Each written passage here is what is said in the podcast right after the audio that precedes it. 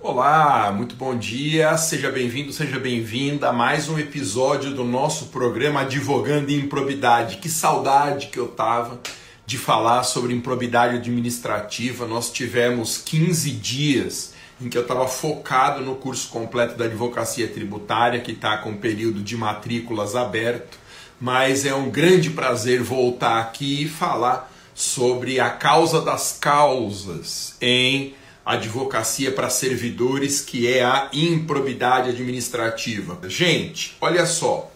Ontem o Supremo Tribunal Federal prolatou uma decisão de grande impacto sobre improbidade administrativa. O objeto da decisão foi o alcance da Lei 14.230, a nova lei de improbidade. Eu sempre gosto de mencionar isso que houve, pela publicação da Lei 14.230 de 21, a modificação de mais de 100 normas em matéria de improbidade administrativa.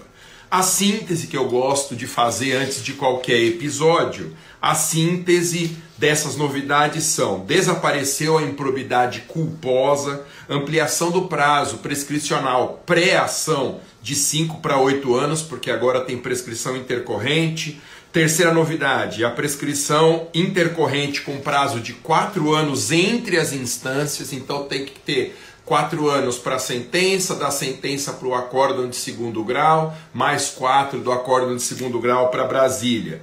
Legitimidade exclusiva do MP para a propositura da ação, essa norma está com aplicabilidade suspensa numa decisão liminar, numa ADIM, decisão proferida pelo ministro Alexandre. Ampliação das penas de multa e suspensão de direitos políticos, estabelecimento do prazo de 365 dias, prorrogável uma vez por igual período para a realização do inquérito. Durante o prazo de um ano a contar da data da publicação da nova lei, ficam suspensas as ações de improbidade propostas pelos entes federativos, chamados na lei de Fazenda Pública, para que o MP competente se manifeste sobre o prosseguimento da demanda. Vamos lá, gente. Ontem, quinta-feira, mais precisamente dia 18 de agosto, foi prolatada no STF uma decisão no recurso extraordinário com agravo 843989, origem no estado do Paraná. Quatro pontos fundamentais foram abordados pelos ministros. E eu vou te mostrar os placares aqui para você ver como a decisão foi apertada nesses quatro pontos. Primeiro lugar, a nova lei de improbidade pune ato doloso de improbidade, só pune ato doloso de improbidade, decisão unânime. O que significa dizer que atos culposos em que não haja intenção do agente em realizar a conduta não são mais ilícitos para a improbidade. Todo ato de improbidade, ele precisa necessariamente ter esse dolo específico. Existem hoje no Brasil, hoje sexta-feira, milhares e milhares de ações de improbidade em curso por conta de condutas culposas, sem dolo. Essas ações são nulas e precisam ser extintas imediatamente, cabendo a nós advogados de quem é acusado de improbidade, cabendo a nós suscitar esse tema, porque nem sempre o juiz e o Ministério Público estão atentos a essa novidade. Decisão unânime foi a única unânime de ontem. Segundo ponto, olha só. Segunda decisão do STF importante. Não se aplica a Lei 14.230 para anular condenação por ato culposo com trânsito em julgado antes da Lei 14.230. Esse placar foi apertadíssimo. Foi de 6 a 5 no meu ponto de vista, com um viés de modificação, porque essa decisão do STF nesse ponto é um absurdo. Absurdo. Veja, a nova lei de improbidade, ela aboliu a infração de improbidade culposa. Como ela aboliu a infração de improbidade culposa, essa abolício infracciones, ela tem que favorecer pessoas mesmo com o trânsito em julgado da decisão, porque é incoerente no sistema a eliminação desse ilícito e a manutenção de penas, ainda que calcadas em decisão transitada em julgado. Então, esse é um ponto de vista absurdo da maioria que se formou no Supremo Tribunal Federal, mas isso vai ser modificado, tenho certeza absoluta. Basta a mudança de opinião de um dos ministros para esse placar virar, virar para um 6 a 5 em favor da retroatividade da lei nas condutas de improbidade culposa já transitadas em julgado. Aí vem o terceiro ponto da decisão do STF. Retroage a Lei 14.230 para anular ato culposo sem o trânsito em julgado, devendo a ação ser extinta se confirmada a ausência de dolo. Aqui é o que eu disse. É apenas um reforço das decisões anteriores do STF, dos votos anteriores nesse julgado. Se a ação está em curso, se ela não transitou em julgado e a acusação é de ato doloso, na hipótese de ato doloso, o processo continua. Mas se houver ausência de dolo, esse processo tem que ser extinto. Não importa essa decisão favorece a qual político, isso não interessa. Tá? A imprensa tem dado uma abordagem dessa decisão sob o viés da impunidade. Mas nós que advogamos em favor de clientes acusados de improbidade temos uma mudança importante. Tá?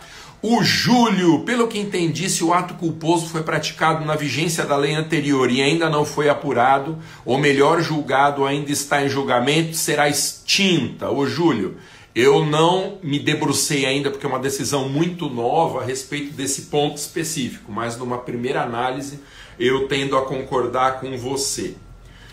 E essa decisão sobre as ações que ainda estão em curso, quanto a atos de natureza culposa foi de 7 a 4.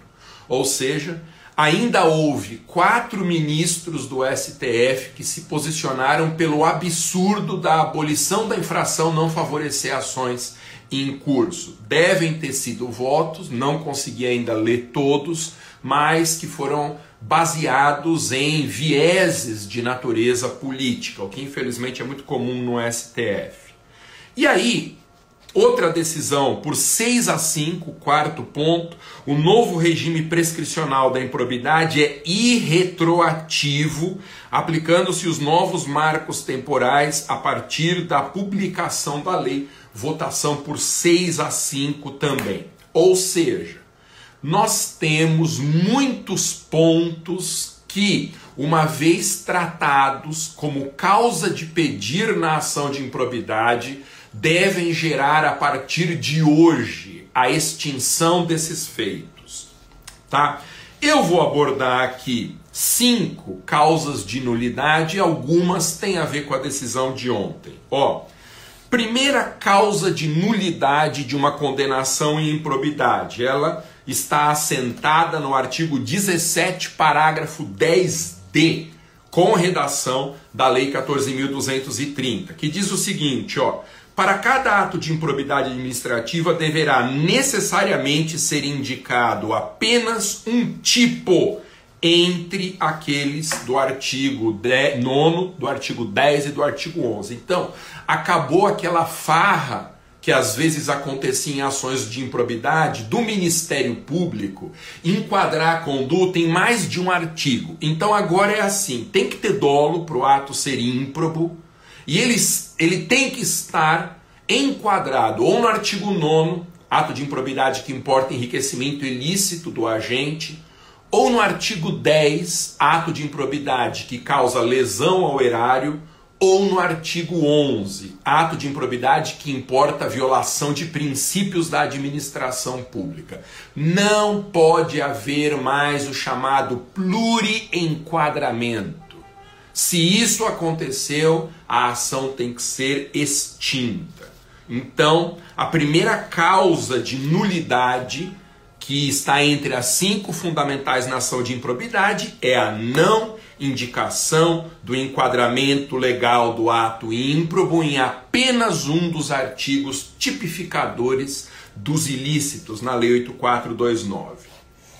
Outra causa de extinção da ação de improbidade, que foi o centro, o coração da decisão de ontem do STF, é a ausência de dolo.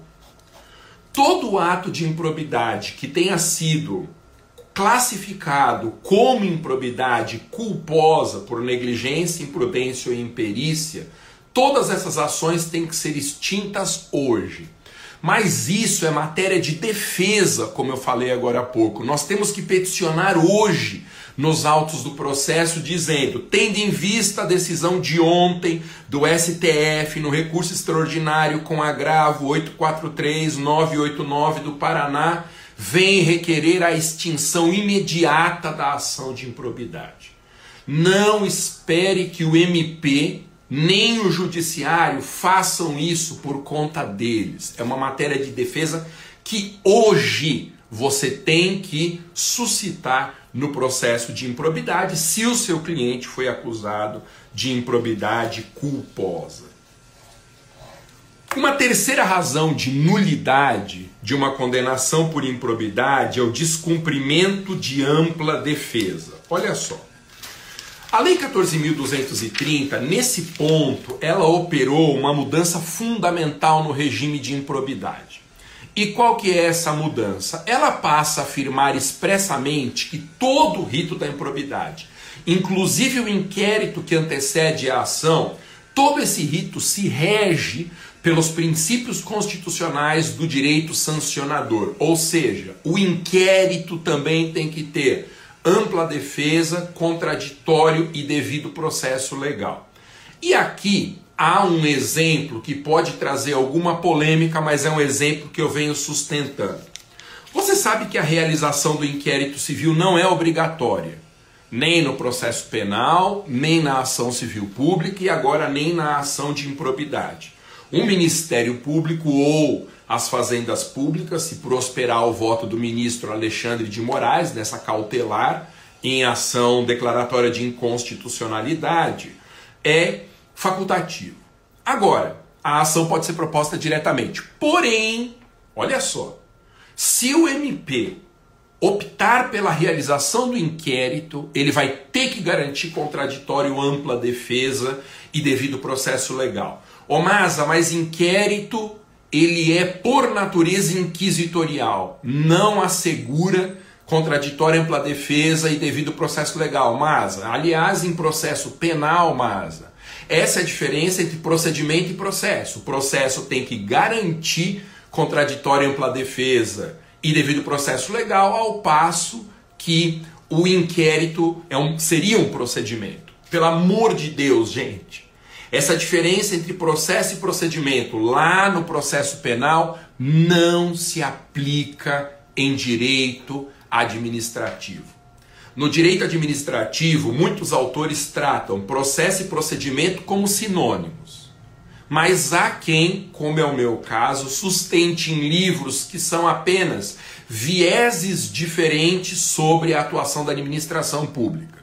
Quando eu falo de processo administrativo, eu estou enfatizando a relação jurídica que existe entre as partes envolvidas. Agora, quando nós falamos em procedimento, nós estamos encarecendo o rito, a sequência encadeada de atos tendentes à tomada de uma decisão final. Portanto, o inquérito civil, ele é ao mesmo tempo processo e procedimento, para o direito administrativo. Então, qual é a síntese do meu ponto de vista aqui? Que você pode alegar e invocar a minha visão. É o cerne do meu ponto de vista é o inquérito segue sendo facultativo, mas uma vez que o Ministério Público optar pela realização, ele tem que garantir os três princípios constitucionais do direito administrativo sancionador contraditório devido processo legal e ampla defesa. Muito bem. Quarta causa de nulidade é a violação do princípio da proporcionalidade na aplicação de penas. Um esclarecimento aqui, gente. Eu não estou trabalhando nessa live com a diferença entre anulação e reforma.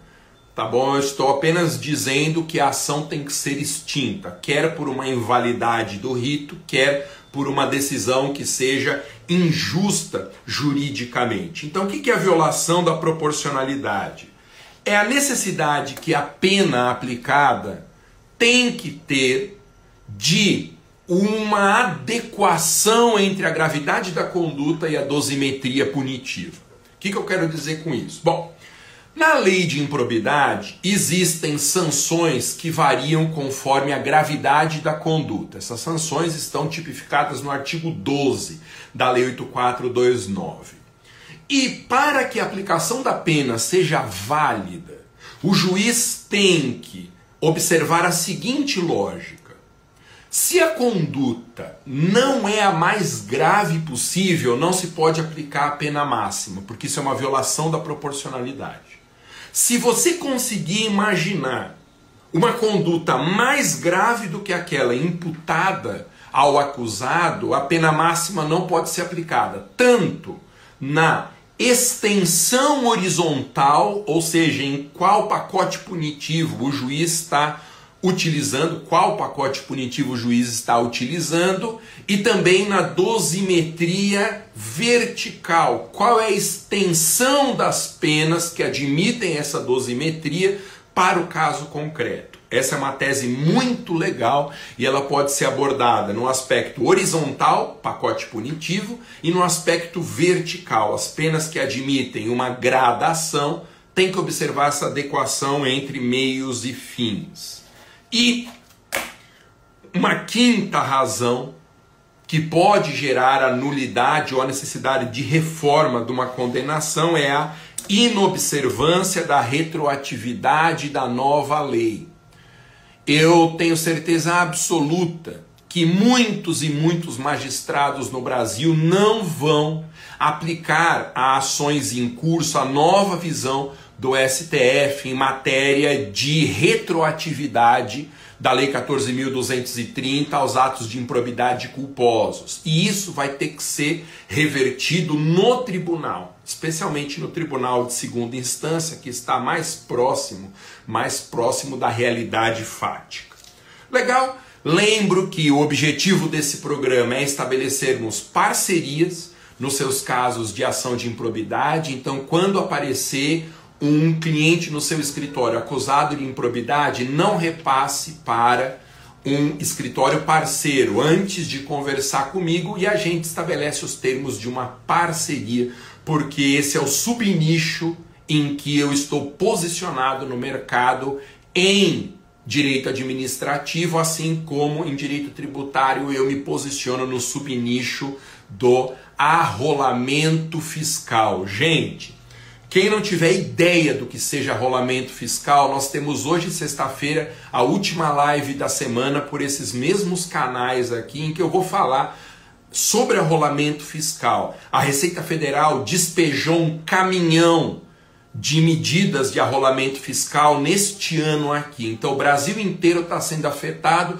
e os escritórios são pegos de surpresa, os escritórios e os clientes que são vítimas desse arrolamento fiscal. Então eu quero que você tenha no mínimo as noções gerais para deixar o arrolamento fiscal no seu radar e quando bater um caso no seu escritório, você entra em contato comigo por qualquer uma das redes, especialmente mensagem direta pelo Instagram, e aí a gente discute se nós vamos advogar juntos, se você quer uma consultoria online ou se você quer que eu faça um parecer ou uma sustentação oral. Tá bom? Valeu, gente. Muito obrigado. Nos vemos hoje à noite na live sobre arrolamento fiscal. Até mais. Valeu.